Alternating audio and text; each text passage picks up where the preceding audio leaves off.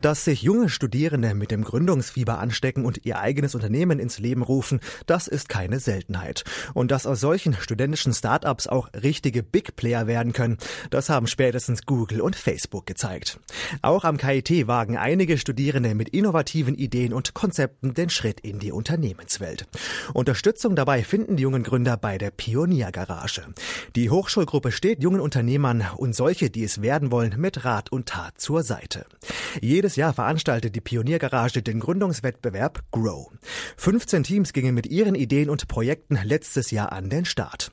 Der Wettbewerb streckt sich insgesamt auf 10 Wochen. Im Finale hatte jedes Team vier Minuten Zeit für die Präsentation. Anschließend hatte die Jury ebenfalls vier Minuten Zeit, um die Teilnehmer zu befragen. Radio KIT-Reporterin Maria Walamova hat das Finale vor Ort miterlebt und Juror Sven Hevel vors Mikro bekommen. Ich finde es fantastisch, dass wir, dass wir so viele Leute erstmal im Publikum hatten, also das Ding so eine große Resonanz äh, bekommen hat. Ähm, die Gründerteams unglaublich unterschiedlich waren, jeder so seine Stärken gehabt. Ähm, alle hatten eine starke Präsentation, also auf der Präsentationsqualitätsebene sind wir deutlich besser geworden als letztes Jahr. Ähm, und dazu haben wir, glaube ich, einfach äh, frische Jury gehabt, die einfach herzerfrischendes Feedback gegeben hat und äh, moderiert von den Pioniergarage-Kollegen. Es war eine super professionelle Veranstaltung, die einem Spaß gemacht hat. Und mitgemacht dabei haben auch die zwei jungen Männer, die ich jetzt hier live bei mir im Studio begrüßen darf, nämlich Stefan Gass und Robin Hutmacher. Hallo, ihr beiden. Hallo. Hallo zusammen. Stefan, ihr seid mit eurem Projekt Wer forscht was an den Start gegangen, habt damit den zweiten Platz belegt. Glückwunsch dazu. Bevor wir auf das eigentliche Konzept zu sprechen kommen, würde ich gerne von dir wissen, wie war es für euch so beim Wettbewerb? Also, welche Erfahrungen habt ihr da mitgenommen? Also der Wettbewerb an sich war eine sehr gute Erfahrung für uns. Ich kann die Teilnahme jeden, der ein Startup gründen will, nur empfehlen. Durch den Wettbewerb hat man einfach mehr Motivation, an seiner Idee zu arbeiten. Man hat erstmal den Midterm-Pitch zur Halbzeit, wo man schon mal seine ersten Fortschritte vorstellen muss. Und im Finale will man dann natürlich nochmal zeigen, was man geschafft hat. Außerdem bekommt man Kontakt zum Gründernetzwerk Karlsruhe. Man kann auf Erfahrungen und auch Tipps von anderen Gründern in Karlsruhe zurückgreifen und alles in allem macht es das den Grow-Wettbewerb zu einer sehr guten Sache. Robin, die Frage an dich, was ist eigentlich größer? Die Freude darüber, den zweiten Platz belegt zu haben und auch das damit verbundene Preisgeld von 500 Euro oder vielleicht doch die Enttäuschung, dass es für den ersten Platz nicht ganz gereicht hat? Also für mich, und ich glaube, da kann ich auch für Stefan sprechen, war auf jeden Fall die Freude über den zweiten Platz äh, größer als, als irgendwie die, die Trauer über den verlorenen ersten Platz. Für uns war das beides, äh, für uns beide war das der erste Wettbewerb in der Art und es war auch das erste Neben Unternehmen, das wir zusammen quasi gegründet haben. Und ich will auch nicht den erstplatzierten Pardonate da den ersten Platz absprechen, weil was die auf die Beine gestellt haben, war echt super großartig und auch die Präsentation war einfach toll. Die haben schon erste Umsätze und deswegen glaube ich, haben die den ersten Platz verdient. Und für uns ist natürlich der zweite Platz jetzt ein Riesenansporn, noch weiterzumachen und vielleicht bei weiteren Wettbewerben teilzunehmen und dann unsere jetzt gewonnene Erfahrungen einbringen zu können. Kommen wir nun auf das Projekt selbst zu sprechen. Wer forscht was? Was ist eigentlich Wer forscht was? Vielleicht kannst du uns, Stefan, ganz kurz euer Konzept erklären. Mit Wer forscht was wollen wir eine Schnittstelle zwischen Wirtschaft und Forschung bieten, den Unternehmen helfen wir mit unserer Dienstleistung geeignete Forschungseinrichtungen für ihre Projekte zu finden. Die äh, Institute selber profitieren natürlich auch dabei, weil sie werden mit ähm, Geldern aus der Wirtschaft versorgt und können sich so finanzieren.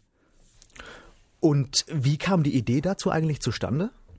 Also ich studiere Maschinenbau am KIT und ich habe ein Praktikum in einer Forschungs- und Entwicklungsabteilung von einem Maschinenbauer gehabt und da habe ich schon erstmal gesehen, wie das überhaupt abläuft, wie Forschungsprojekte vergeben werden und da bin ich immer wieder drauf gestoßen, dass da Mängel gibt. Die Struktur von den Forschungseinrichtungen ist sehr dezentral. Jede Einrichtung wirbt ihre Dienstleistungen für sich selber und für jemanden, der dann so eine Dienstleistung sucht, ist es sehr schwierig, aus diesem großen äh, und Ganzen äh, die richtige zu finden. Und dabei wollen wir den Unternehmen helfen. Und wie gelingt euch das im Konkreten? Also mit Hilfe welcher Methoden, Prinzipien, Techniken vermittelt ihr zwischen Unternehmen und passenden Forschungseinrichtungen? Also der Kunde hat jetzt erstmal das Bestreben, irgendein Forschungsvorhaben durchzusetzen und stellt quasi eine Anfrage, indem er an uns, in der, er, in der der Kunde das Forschungsunternehmen sehr genau beschreibt. Und aus dieser Beschreibung heraus können wir dann oder versuchen wir zu ähm, Stichwörter zu finden, die wir dann in unsere Suchmaschine füttern. Und die Suchmaschine liefert uns, also Stefan und mir, geeignete Institutionen, die quasi bei Umsetzung dieses Forschungsvorhabens helfen könnten. Und wir reichen dann an den Kunden die Informationen weiter. Also wir, wir haben eine eigene Suchmaschine, die wir dann, mit die wir benutzen, um passende Forschungsinstitutionen zu finden. Eine wichtige Rolle spielt ja dabei auch eine Datenbank, die ihr dafür extra angelegt habt. Vielleicht kannst du uns was dazu erzählen, Robin. Also wie erstellt ihr diese Datenbank und wie umfangreich ist diese? Genau, also die Datenbank ist quasi das Herzstück unserer Suche, weil wir brauchen ja irgendwie Datensätze, ähm, die wir zur Vermittlung benutzen können oder Informationen zu den Forschungseinrichtungen. Und diese Datenbank besteht quasi aus, aus den Namen und Internetadressen von Hochschulen und Institutionen, die wir vermitteln können. Und also zurzeit beträgt es ungefähr, sind, also sind ungefähr 500 Einträge. Das sind die, die Überadressen von den Hochschulen und unsere Datenbank, also auf der wir dann die Suche machen können, die wird angereichert, indem wir jede ähm, Website quasi besuchen von der Hochschule und speichern die in unsere Suchmaschine. Und wir können dann auf dieser Website oder auf allen gespeicherten Websites suchen nach Stichwörtern, die wir dann eingeben können. Und welche Faktoren entscheiden letztlich darüber, ob eine bestimmte Forschungseinrichtung zu einem bestimmten Unternehmen passen könnte oder eben nicht? Das entscheidet dann später eher das Unternehmen. Also wir können nur anbieten, welche, welche passen könnten. Und ähm, die, also die Ergebnisse der Suche hängen natürlich davon ab, wie gut sich eine Institution online darstellen kann, also wie gut die Informationen auf der Website sind.